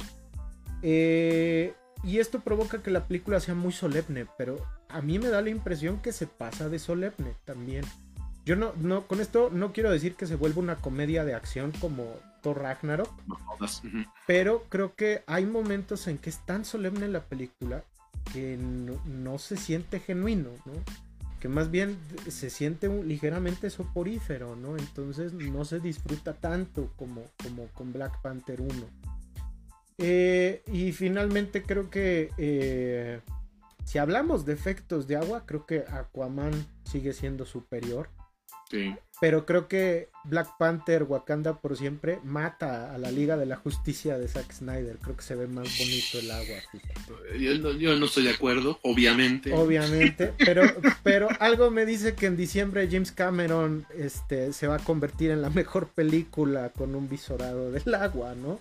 La nueva Avatar. Este, pero entonces salió este papacito, ¿no? Y, eh, hay que decirlo, eh, creo, ¿Con quién? ¿James Cameron? No, no, no, este papacito originario de, de Catepec, míralo, nada más. Ah, ah, ah. James Cameron es de Catepec. Es de Catepec, en Canadá. Toronto, eh, Catepec es una provincia eh, al lado de Toronto. Toronto. Este, Adiós Chayán, ¿no? Ya ves que es la competencia la de Chayán. De Chayán, este, no, ya, ya, este, eh, creo que lo que hace de la película algo disfrutable, algo con lo que se empatice mucho es con toda la historia que tiene que ver con amor. Eh, donde curiosamente vemos, como bien dice Ahmed, ¿no? Todo este diálogo entre dos pueblos, eh, dos etnias oprimidas, ¿no? Entonces, ese punto de encuentro en el cual vemos dialogar a Namor con, con, con Shuri me parece sensacional, pero eh, ya cuando empezamos a ver el conflicto, ¿no? Que, aparte es una secuencia eh, eh, que dura unos 30, 40 minutos, pues creo que uno se cuestiona si realmente esta era la forma de, desarrollarlo, ¿no? Al final creo que me quedo con lo que vi de, de Namor, de Talocan. Y yo sé que a lo mejor voy a sonar igual muy nacionalista y a lo mejor muchos fans de los cómics me terminan matando, ¿no? Yo la verdad no, soy muy fan de Namor, de hecho se me hace un personaje eh, muy bidimensional en Marvel, en los cómics. y, aquí, y aquí le dan una tridimensionalidad que realmente lo hace sobresaliente, ¿no? Entonces, es un personaje que a mí no me gustaba, es un personaje que, este, si no salía en el UCM, yo decía, ah, no pasa nada, pero ahora sí realmente quiero, quiero más de él. Entonces, yo sí si a mí me dijeran, yo le daría unas 3 estrellas de 5. Pero realmente no es Black Panther 1 y tampoco creo que es la, la, gran película del UCM. ¿Es la mejor de esta fase 4? Sí, pero tampoco es como que fuera, fuera una megazaña lograrlo, ¿no? Sí, sí, justamente eso, ¿no? Ahora, yo tengo ganas de volver a ver, insisto, The Eternals, porque a mí me gustó mucho The Eternals, y probablemente con un segundo visionado gane más. Ajá, pero sí, probablemente yo creo que también estoy de acuerdo que probablemente sí es esta lo, mejor, la mejor película del USM, ¿no? Pero como bien dices, Emma, no, no, era, no era tan complicado, ¿no? Esa es la verdad, ¿no? Sí, sí, sí, ciertamente. Pues bueno, creo que el tema, eh, ya viendo la foto de Tenoch Huerta, ¿no? El, el rifle de México. Este. Que, de hecho, gran noticia, ¿no? Que, destinaron recursos, efectos especiales para quitarle el bulto, el bultazo, porque... Sale la serpiente emplumada. Sí, ¿no? El verdadero Kukulkan, ¿no? Este... Eh, pues, pues eh, da mucho de qué hablar, ¿no? Eh, el día de ayer, en la gala de los Latin Grammys, este, hablaba Tabú, miembro de los Black Eyed Peas, que es de ascendencia mexicana, hablando este vestido con, muchas joyas al estilo de, de, Namor y decía que lo que habían hecho era sensacional porque era una representación muy bonita y muy digna de los pueblos indígenas eh, eh, y que era algo que tenía que hacerse más, ¿no? Entonces, este, esto habla de que sin, digo, la intención era empatizar con una audiencia, pero creo que se ha ido más hacia hacia otros terrenos que creo que me parece importante hablarlo, ¿no? Entonces, ¿ustedes cómo ven esto, eh, eh, este papel que juegan Tenoch Huerta, Mabel Cadena, Juan Maichi, en, la onda de la representación, ¿no? Ahora de la mano de Marvel, eh, de la mano de, una empresa tan mainstream como Disney. ¿Ustedes cómo ven esta onda, esta onda de la representación, ¿no? Que, que probablemente a gente como Chumel Torres le esté este, escaldando la lengua bien cañón, ¿no? Mm, bueno, ¿vas tú, o Tú, tú, tú. Venga, mira, eh, yo creo que hay una cosa importante. Se me olvida cómo se llama este término. Este es el doxey, creo, es. De, este, de, de, cuando se finge la representación. O sea, que se mete nomás como si, ah, miren cómo si hay representación. Creo que sí es el doxing. Mm, disculpe, no recuerdo muy bien el término. Pero este, y, el problema es que muchos de los productos que están buscando esta representación muy necesaria y que aquí hemos dicho no sé cuántas veces, casi cada programa lo decimos que estamos de acuerdo, que la apoyamos, que no creemos que exista el término de inclusión forzada, ¿no? O sea, que no, no creemos en eso nosotros. Este, pero el problema es que eh, cuando tienes que jugar con la representación, cuando jugar me refiero como elemento, ¿eh? cuando tienes que utilizar más bien la, representación dentro de una historia, de un contexto, hay una responsabilidad. E, el transgredir al statu quo es una responsabilidad. No nada más es salir a exigir una cuestión, sino que la responsabilidad está en que tienes que sustentarte, que tienes que hacer las cosas mejor, ¿no? El mismo, el mismo Tenoch han estado saliendo muchas entrevistas del pasado de él, ¿no? Y decía, eh, la llevas de perder. Entonces lo que tienes que hacer es ser mejor, ser el mejor. Ajá, para que no quede duda de que es porque se puede hacer y no porque ah, miren, para que se callen, aquí hay ahora un mexicano, ¿no? Entonces, este, yo creo que eh, sí hemos visto muchos problemas, como bien decíamos, ¿no? De que nos dejan sin herramientas, ¿no? Que nos dejan sin herramientas para defender la inclusión, los cambios de personajes, para defender la, la, igualdad de género, etcétera, ¿no? O sea, por ejemplo, lo que nos pasó con, este, con Black Widow, que era la primera, que era una, bueno, no la primera, la segunda película de, este, de un personaje femenino, ajá, y no teníamos herramientas para defender una película así. Yo creo que aquí sí las tenemos. La película en sí hace agua, está llena de contradicciones. Ya hablamos cómo termina cayendo en una incongruencia la representación del gobierno de Wakanda a todo lo que nos planteaban en la primera, no, este, no es por nada, pero hay ahí un personaje que deja de salir, si no entrar en spoilers, que deja de salir por ahí de la mitad de la película y tú dices, no es por nada, pero qué bueno, qué bueno que ya no está. Porque eh, es debido a esto, es que ha pasado todo por su culpa este personaje, pasó todo, ¿no? Entonces, este, aquí la cuestión es que, pero el lado de, el lado de, de, Talocan sí está bien hecho, o sea, sí es una buena representación. No hay un argumento para decir aquí que hay inclusión forzada. Ya lo decía Sema, es la gente estaba indignadísima de que habían destruido a Namor como si Namor fuera Spider-Man, ¿no? De, igual de popular, ¿no? La verdad es que no, Namor siempre ha sido un personaje, bien lo decía, estoy de acuerdo, además, unidimensional. Y además un personaje que utilizaban de, que utilizan de vez en cuando para cuando, ah, es que alguien cayó en el agua, ah, que aparezca Namor, ¿no? Esa es la verdad. Y, y, aquí, al dar esta representación, al cambiar todo el origen, no solamente crea un personaje más original de lo que era el conflicto de, quién se robó a quién entre DC y Marvel, sino que aquí creas un personaje pues que es prácticamente nuevo, que lo que nos queda es el nombre nada más, y por eso insisto, incluso cambia del Namor a Namor. Ajá.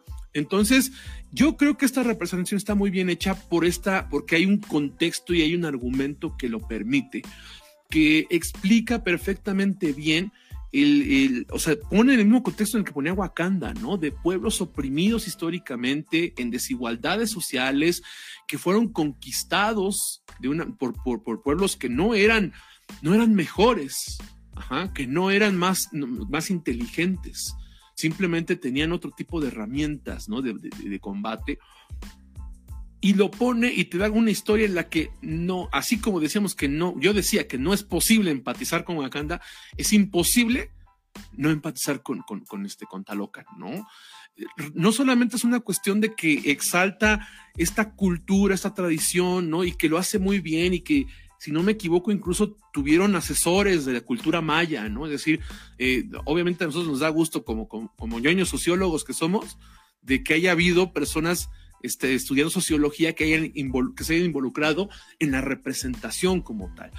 Sino que además incluso en la, en la elección, en la elección de, de, de, Tenoch Huerta me parece muy adecuada porque Tenoch Huerta es un personaje que muchos queremos mucho, pero que hay un montón de gente que no soporta. Bien decías, ¿no? Chumel se está revolcando en su silla porque no se ha muerto, ¿no? Pero este, pero, eh, pero se pelea mucho en las redes esta noche Huerta, hablando de esto, ¿no? se pelea mucho a quien le, insulta como, como, como Prieto, ¿no? Entonces, este, sí, pues no van a tirar el, live, ¿no? Entonces, este, me parece que es el actor adecuado, porque no solamente tiene una agenda en el personaje, sino también tiene una agenda personal para representar un personaje como este. Y él dice dignamente, y ha estado vendiendo mucho esto de que, ah, es que yo no sabía nadar y dije, pues no me ahogo. O sea, ha sido como que la anécdota chistosa, que además se ve que pues preguntó, pues se podía contar eso seguramente, ¿no? Pero aquí lo importante ha sido eso, ¿no? Que él tiene esa agenda, que comparte esta misma, o sea, Tenoch no fingió algo en lo que no creyera y que él mismo decía que por fin encontré una representación de no lo ponían como el narco, como el malo, como el asaltante, ¿no? Como el, como el doceado que aparece nada más para que, para que, ah, es que hay alguien este, que no es blanco, casi, casi, ¿no? Entonces, yo creo que es muy importante, muy, muy importante, porque además, después de, de, de, de las personas afrodescendientes en Estados Unidos, la otra, entre comillas, minoría que hay en Estados Unidos más grande después, son precisamente los latinos no hay forma en la que no te sientas identificado, porque la cultura maya no nada más pertenece a México, sino que se extiende hasta Sudamérica. Entonces, por ese lado es que, este, que yo creo que es correcta, es adecuada, está bien hecha y no deja ningún argumento, al menos yo no lo he escuchado, y si lo escucho yo no sé si va a tener validez o no, que diga, es que esto es inclusión forzada. No hay forma de hacerlo. Está muy bien hecho el personaje, muy bien actuado, está muy bien construido. Entiendes todas, todas sus motivaciones, hasta las que son de mero villano, ajá, las entiendes también. Eh, a lo mejor un poco hacia el final, como que sí hay un medio, un Deus máquina del poder del guion, del poder del guion, como dices tú, Emma, ¿no? Pero lo cierto es que en general no, cuando una película te deja sin argumentos para atacar elementos sociales, es que está muy bien desarrollado. Ese es el mérito que, con el que va a trascender Wakanda Forever, no por su historia, no por la personalidad, porque además, este, híjole, no es por nada, pero, pero Leticia, Leticia Wright, a mí en lo personal, no me cae bien como persona, ¿no? Es, es muy conservadora, este, y este, y, no empatizo para nada, ¿no?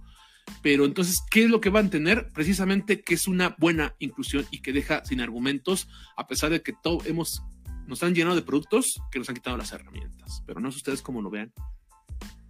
Fíjate que mm, yo creo que dado el lo que había sucedido antes con la propia Black Panther o con Shang-Chi, ¿no? Que habla igual sobre sociedades asiáticas, ¿no?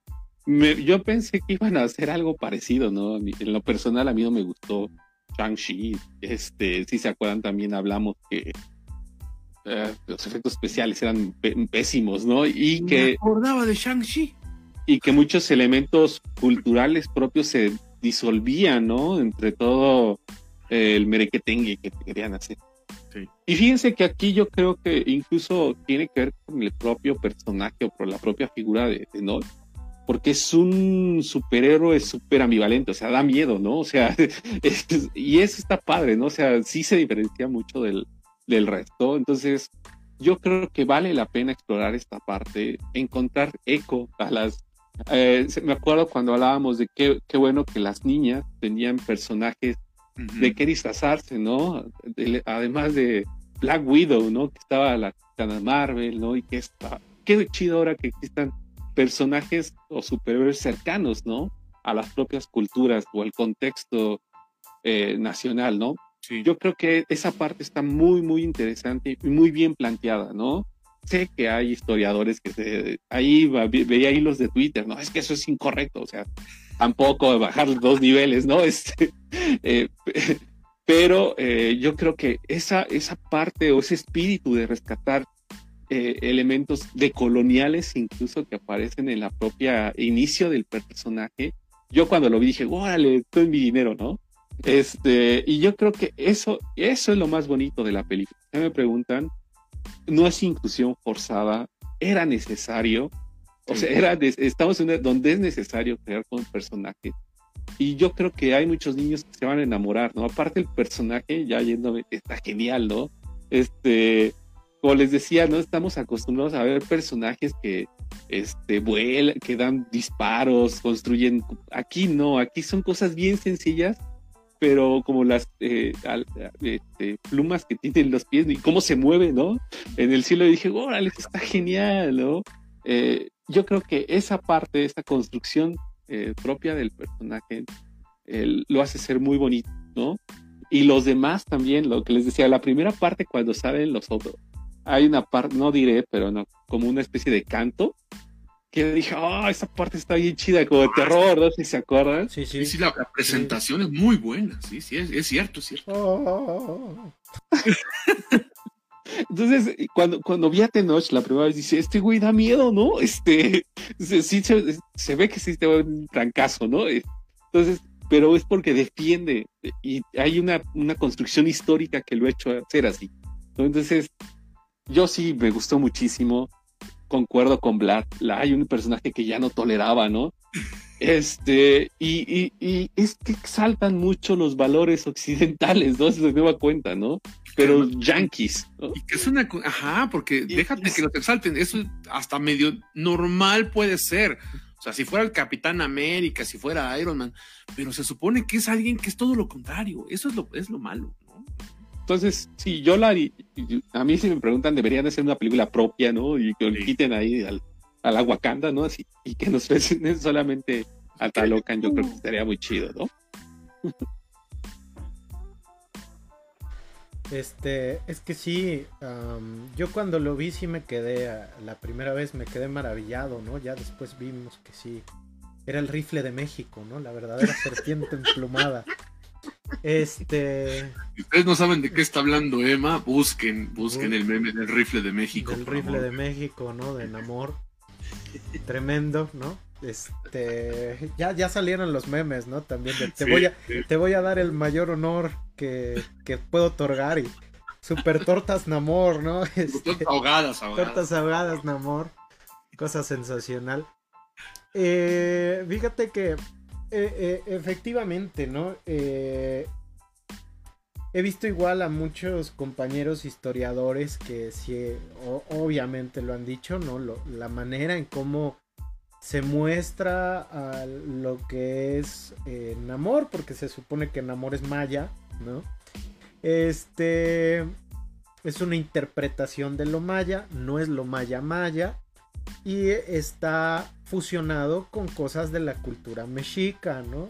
Entonces, este, eh, digo, no hay que ponernos quisquillosos, no es, no es una película con fines históricos o historiográficos. Es un documental de Canal 6 de julio, una cosa no, así. No, no, no, no, Incluso películas como Apocalipto, que, que, tratan de ser una ficción histórica, o sea, muy apegada a, lo histórico, tampoco lo son, ¿no? Entonces, este, creo que sí, está chido decir, bueno, aquí se equivocaron, acá no está tan chido pero también hay que verlo con ese con esa lente, ¿no? De que no estamos viendo un documental, ¿no? Estamos viendo una, eh, pero creo que ese e, e, eso es lo eso es lo que lo, bien lo dices, ¿no? La idea es que uno como como mexicano se siente identificado porque sea como sea parte de nuestras raíces, es parte de quienes somos, ¿no?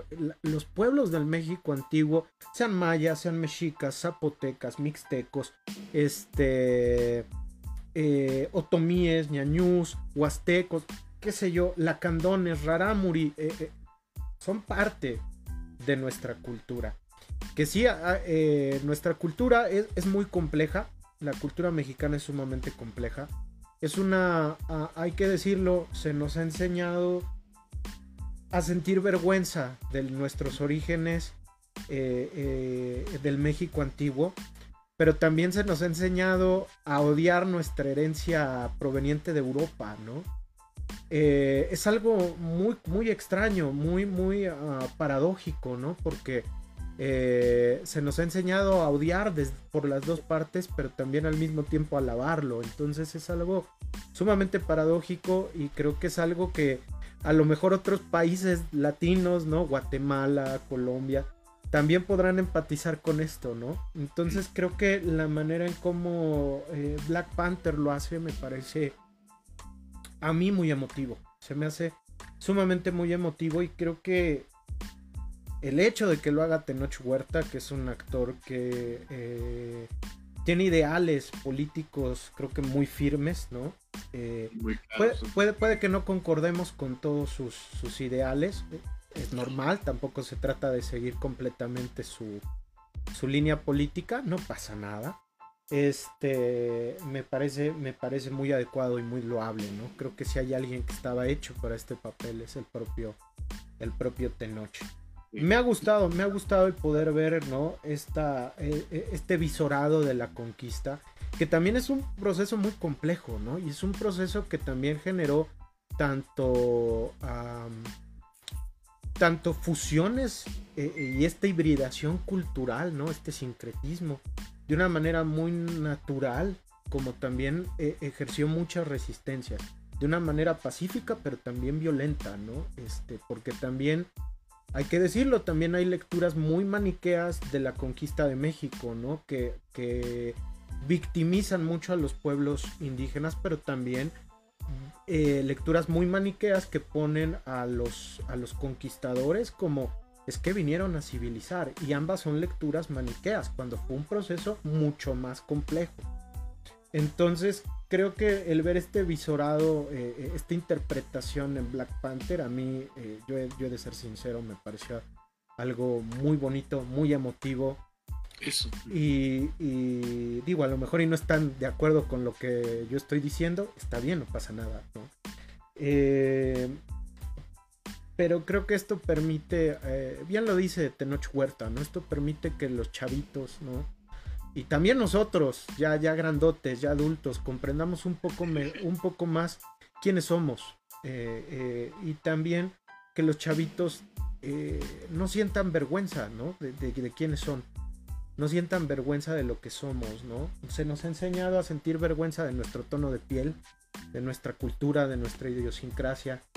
Y creo que el poder ver a un actor mexicano que viene de abajo, que no es un derbez, ¿no? Este, con, el, con el respeto que me merece, ¿no? Eugenio Derbez, pero hay que decirlo, Eugenio Derbez pues viene de una dinastía de actores y ya tiene todos esos, eh, toda esa estructura detrás de él, eh, eh, legitimándolo como actor, ¿no? En el caso de Tenoch Huerta, es alguien que no, tiene, no tenía esa estructura detrás de él, es alguien que realmente ha estado picando piedra, ¿no?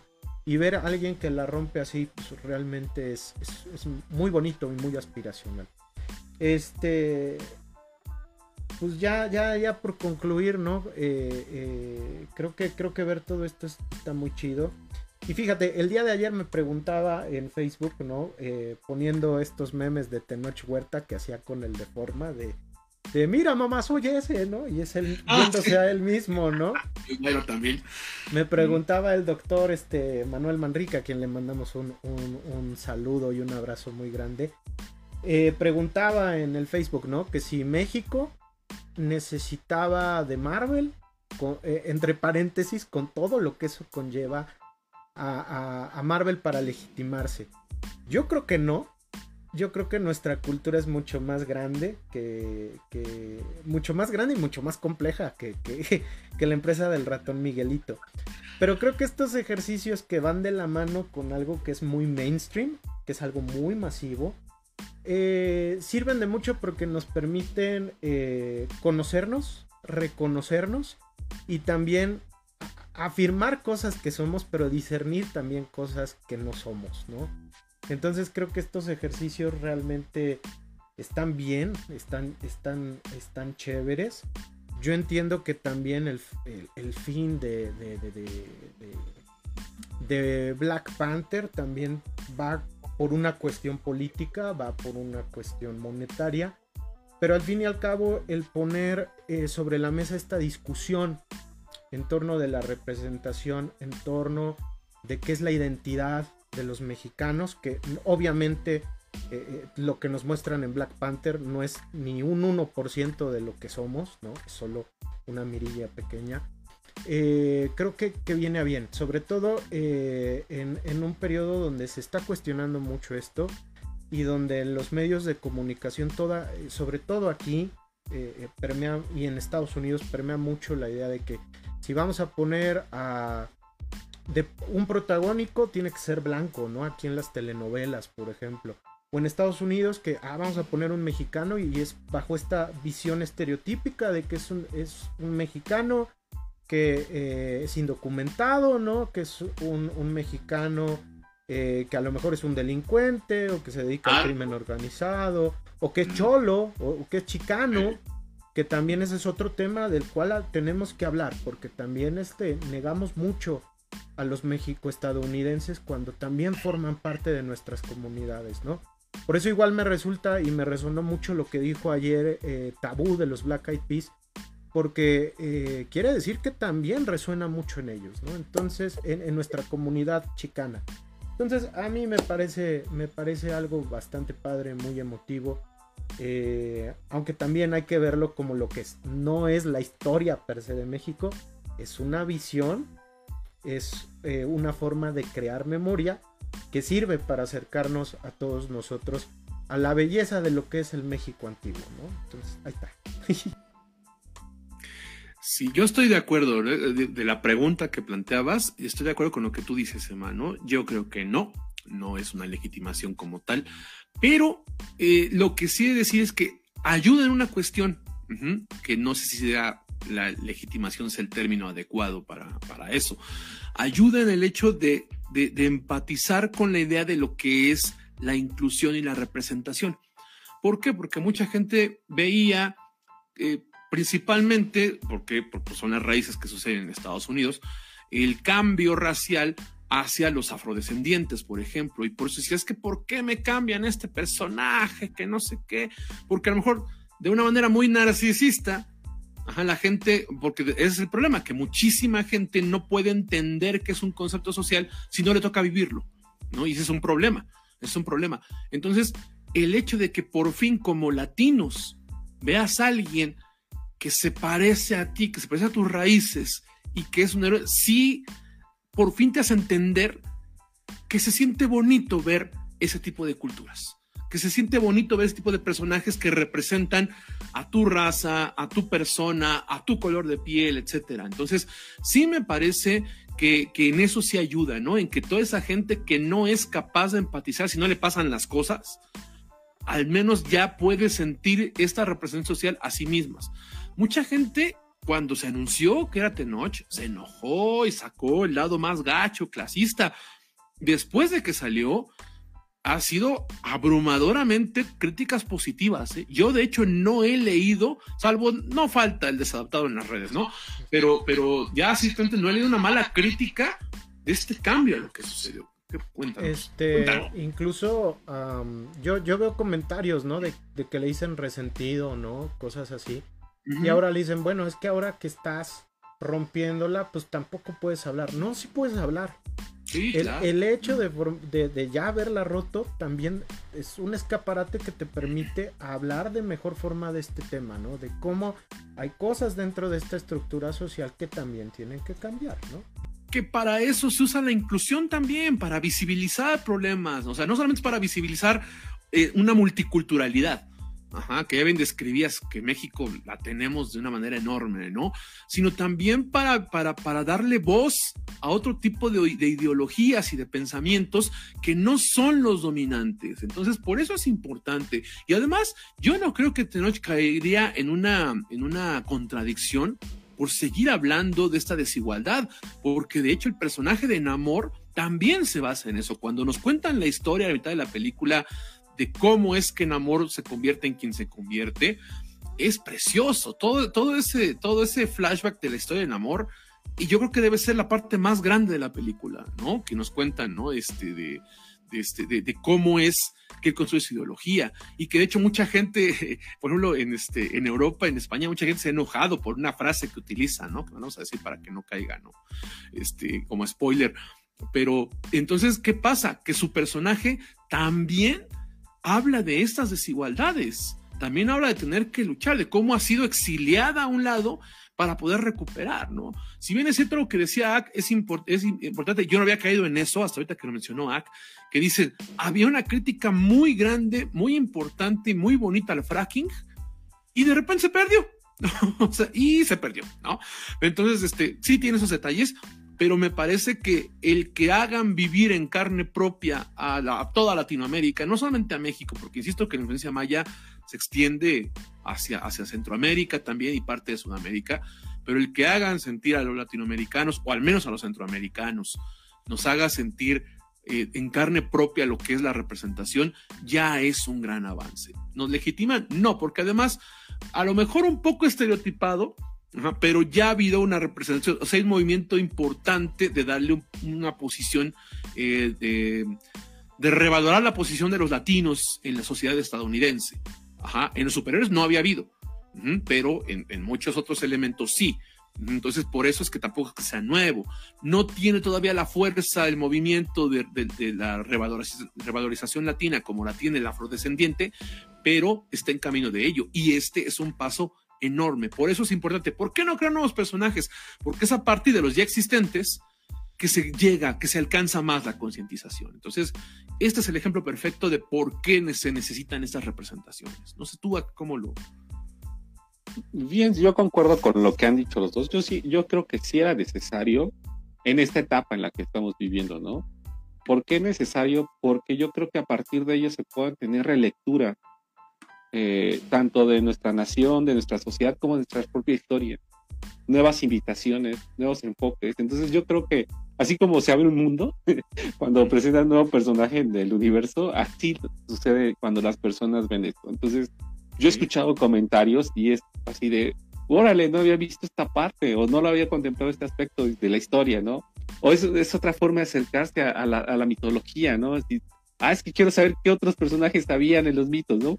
Entonces, esa parte, por eso digo, yo creo que era necesario este, tener un personaje que tuviera eco, que eh, pudiera representar a, a, nuestra población, ¿no? A nuestra sociedad. Porque siempre el personaje con el que no tenemos nada, ¿no? Capitán América, Batman, ¿no? Personas que si se dan cuenta nos quedan muy, muy lejanos, ¿no?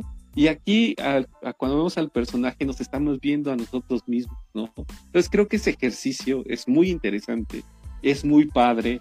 Por eso eh, a mí me ha gustado mucho lo que he escuchado alrededor de las personas que han visto la película y cuáles son sus experiencias. Y fíjense que son bien interesantes, ¿no? Entonces, cuando las así personas normales escúchenla y se van a dar cuenta que era necesaria esta película, ¿no? Que era necesario este personaje para darle voz a, estas personas, ¿no? Ya cuando te pones a desmenuzarla como nosotros, ¿no? Sí, medio grinch, ¿no? Esta parte de lo que les decía, que al final el otro es el malo, ¿no? Que al final es lo que pone la película, ¿no? Entonces, este ejercicio creo que nosotros sí lo podemos construir porque nosotros tenemos elementos culturales con los cuales empatizamos y comprendemos al personaje. Pero a mí me llamaría mucho la atención escuchar cómo lo ven desde fuera, ¿no? Ya he mencionado hablar, los españoles, ¿no? Bien indignados, ¿no? Entonces, esa parte, pues nosotros siempre nos la hemos tenido que, que tragar, esta parte, ¿no? De cómo ponen a los latinos, ¿no? Y esto sí, de eso no tiene que ver, ¿no? Nada es un sombrero, ¿no? A los mexicanos, un bigote, ¿no? Son mexicanos. Así lo hemos tenido que ver muchas veces, ¿no? Entonces, es bien interesante ahora qué pasa del otro lado de la, de la moneda, ¿no? Entonces, yo creo que esto está bien y era necesario. Sí, efectivamente, ¿no? Y ahorita, pues, este pues igual, ¿no? Eh, eh, es bien interesante ver cómo ahorita toda la gente, ¿no? Platica mucho sobre Tenoch Huerta y pues sí, sí, le escalda mucho la lengua a mucha gente que no quería... Pero esta gente está teniendo que guardar sus opiniones, ¿eh? Porque no hay, no hay, insisto, yo no le veo que se le pueda criticar al desarrollo del personaje, hasta la trama, sí. desarrollo. Sí, no, y también este permite estas discusiones, ¿no? Y también permite también eh, permite eliminar también estas versiones maniqueas de ciertos eventos históricos, porque realmente pues ya no se trata de generar eh, un nacionalismo o un patrioterismo rascuachos, ¿no? Sino realmente tratar de hablar de lo bien de frente, ¿no? Bien de frente con lo que somos, con quién somos y aceptar parte de nuestra identidad, ¿no? Entonces es algo muy bonito y muy interesante. Pues yo creo que lo podemos dejar por aquí, muchachos, porque ya me está dando el sentimiento, ¿no? Y ganas de ir a hacer. Mi país, mi país, Pura, güey. saludos, saludos a toda la comunidad. Y pues bueno, rápidamente, cerramos con la, pregunta. La pregunta creo que es fácil, ¿no? Creo que es fácil responderla. ¿En qué lugar queda México? No, queda México en el mundial, Este, vale la pena ir al cine a ver Black Panther. ¿Ustedes recomendarían a la gente? Porque hay que, hay que ser sinceros, ir al cine ahorita ya, ya es algo más caro, ya no vale 50 pesos, ya vale 80. Este, entonces vale la pena ir a verla, muchachos. ¿Ustedes sí la recomendarían o le dirían a la banda? Véanla en Disney Plus, gente bonita. Yo, la, yo sí la. Ay. No, no, no, dale, dale. Yo sí la recomendaría que vayan al cine a verla. Este, se van a pasar un rato muy, muy, muy padre, ¿no? Sobre todo si llevan a Peque. Eh, y aparte, yo creo que el, eh, la parte de Locan, yo creo que es, va a ser complicado verla de la misma manera en una pantalla. Este, entonces yo sí los invitaría, si pueden, vayan el 2 por 1 No sé qué día es, el martes. Este, pero sí, y vayan a este, comprar. Perdón por el comercial, pero en Cinépolis el lunes es 2 por 1 y te dan tus palomas y un refrescote. Entonces, este, ya consiguió otro patrocinio y no nos está pasando el, moche. Este... Emma ya lleva como cuatro anuncios, ¿eh? yo no he dicho Se me hace que sigue está llegando el patrocinio, nomás no, no, está salpicando. no, no, no, pero solo, no, para nada, no, este, no, no, no estamos recibiendo dinero, pero, pero pues, pues es que así pasa cuando hay venta nocturna en SEAT, este. Yo, yo también recomiendo verla. Mira, eh, sí, Agme decía de que sí, los efectos. ¿Sabes qué pasa? Que conforme va avanzando la película, se van viendo cierto detrimento de los efectos. Pero la verdad es que no me parecieron tan malos, ¿no? Así tampoco me pareció como que algo súper grave, ¿no? Que, que sí vi, por ejemplo, en las primeras de She-Hulk, que sí vi en el, en el este, en, en, lo que es el diseño, en la composición, perdón, en la composición de, de, Shang, de Shang-Chi, Shang-Chi, ajá, aquí no me pareció que es tan malo, francamente, ¿no? Entonces, este, pero vale la pena. Lo que sí no hagan es verla en 3D, ¿eh? No, no gana absolutamente Ah, nada.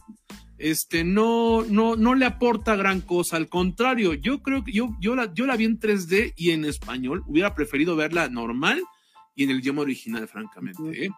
Aunque en el doblaje, aunque en el doblaje latino, Tenoch se dobla a sí mismo. Sí, y lo hace bien. ¿eh? después lo de que ya vimos lo del rifle de México, suena muy feo eso, pero este digamos que él hace su doblaje más bien. ¿no? Fíjate bien, que el bien, com- ¿eh? comentario nada más, eh, yo sí la vi subtitulada. eh, es interesante porque tienen el acento, guardan el Ujú. acento latino hablando en inglés. Entonces, hasta esos detalles, este, bien. Eh, Sí, entonces, igual si pueden verla en, en subtitulada. A mí yo la vi subtitulada normal y me la pasé súper bien y no, me ahorré un varo. no vale la pena verla en 3D. ¿no? La verdad es que no, no es un 3D de origen, ajá, es un 3D de postproducción que básicamente te distorsiona en lo de atrás y el, y el que está adelante lo pone más claro. O sea, no, no, ahórrenselo. A menos O sean sea, muy clavados, ¿no? Iron Heart se ve igual. De. Sí. Yo Se creo que hasta le ayuda en 3D que no se va tan mal. Se ¿eh? ¿Quién parece sabe, al Mark no? 1 de Tony Stark y el. el- o Porque sea, es que le da mucho en la torre a la composición, es decir, a lo que son los fondos y todo eso Sí. en 3D. Entonces, yo creo que no vale la pena verlo en 3D, honestamente. O sea, se- si te lo pueden ahorrar, háganlo, francamente. Ya sea en español o en inglés, pero no, no es necesario verlo en 3D. No, no Mejor cómprense palomitas. Sí, anden mejor con eso, ¿no? Y este, y yo sí la recomiendo. La verdad es que. Palomitas Tajín. Ah, sí, ah, sí, sí, para que vayan, ¿no? De acuerdo con. Yo sí la recomiendo. Yo creo que va a quedar dentro de mis películas que me gustan. Ciertamente hay que aceptarlo. Aquí estamos de cinéfilos mamadores con esta cuestión de la contradicción, este, de la postura política, de estas cuestiones, este, pro yanquis, de que al final el argumento y todo. Pero si tú vas a disfrutar la película de superhéroes, se disfruta la película. Sí, se, se disfruta. Entonces, y la verdad es que, insisto, todo lo que tiene que ver con amor es una maravilla. No sé si es una Un amor. Es un un, amor. amor. Es un amor, es un amor, un amor, ¿no? Entonces, este, la verdad es que yo sí la recomiendo. Sí creo que se cuele, no muy arriba, pero sí creo que se cuele entre lo mejor que vi el año. Ajá.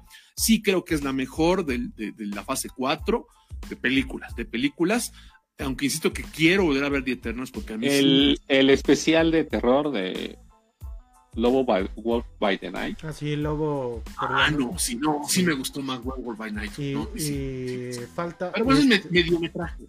Sí, sí, y creo que realmente la, la- va a cerrar esta fase 4 el especial navideño de los Guardianes de la Galaxia, ¿no? Ah, ese no se me antoja Este, nada. Digo, si realmente tiene, tiene a Dave Bautista haciendo lo que sabe hacer, yo me doy por bien servido, ¿no? Entonces, ¿Luchar? Claro que sí, haciendo el bombazo Batista, claro que sí, ¿cómo no quererlo? No ponga la música otra vez, ya la va a poner. No, no, no, sí, que nos van a tirar el live, güey. El tema de Batista, ¿cómo no? No más chiflalo, güey. Para que no haya bronca, güey. Sí, sí, sí. Ahí está, ahí está. Yo, yo, eh, sí, váyanla a ver, definitivamente. Vayan, vayan a verla. Este, pues es el penúltimo gran estreno en el cine de este año, ¿no? Ya el último es Avatar, que ya está a la vuelta de la esquina, ¿no? Entonces ya iremos a ver Pandora. Que curiosamente yo pensé que iba a haber chistes sobre los. sobre, sobre Avatar. Acá en Black Panther. Con Pandora. Eh, ajá, pues es que se parecen los, los habitantes de Talocan a los Navi y, y no vi ningún chiste, fíjate. Eh, oportunidad desaprovechada por Disney.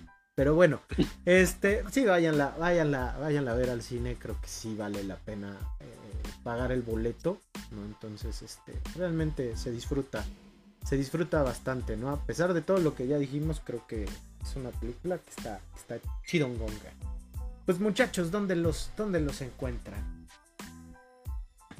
A mí me encuentran en Twitter como Ahmed con doble D. Este, ahí estoy tuiteando a veces sobre que me gusta más Namor que Aquaman, ¿no? Y que se ve mejor este grabado en el, en el agua, ¿no?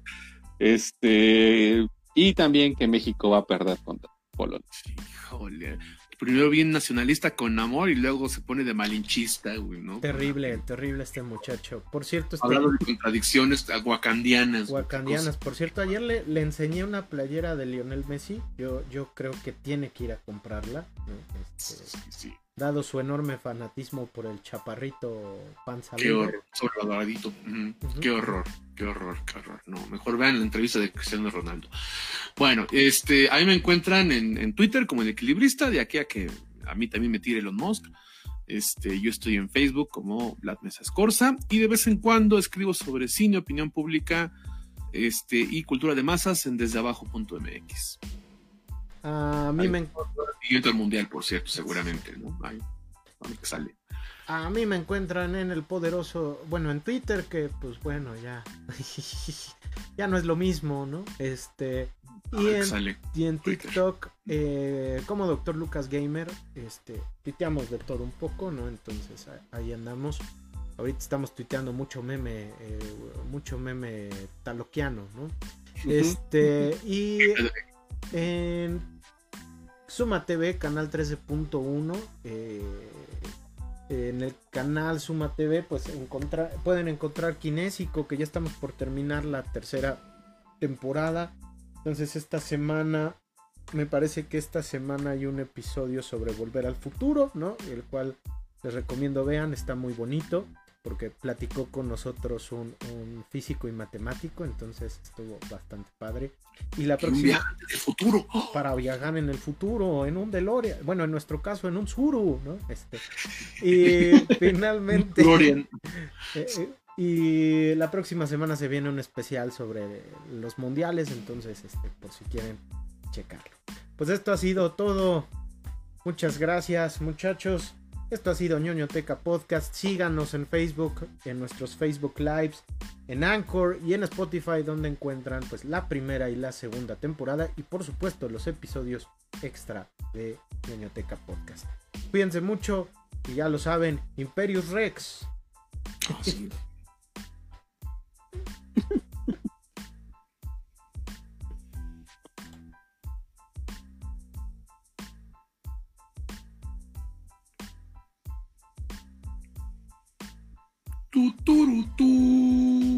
Oye, ¿sabes qué faltó decir? Eh, que volver al futuro lo pasan en Space, ¿no? Ah, ojalá, hayamos salido del aire. No, de hecho, eh, iba a ser el primer episodio en que salíamos limpios de la mención al canal Space. Ah, no lo puedo creer. Ustedes están recibiendo billete, yo no. Esto es lo que está pasando seguramente. Vamos a tener que reunirnos a aclarar eso. Como Batista y John Cena lo vamos a arreglar seguramente. Saludos al canal Space. No se pierdan este, noches de boxeo, los sábados. Ya, vámonos.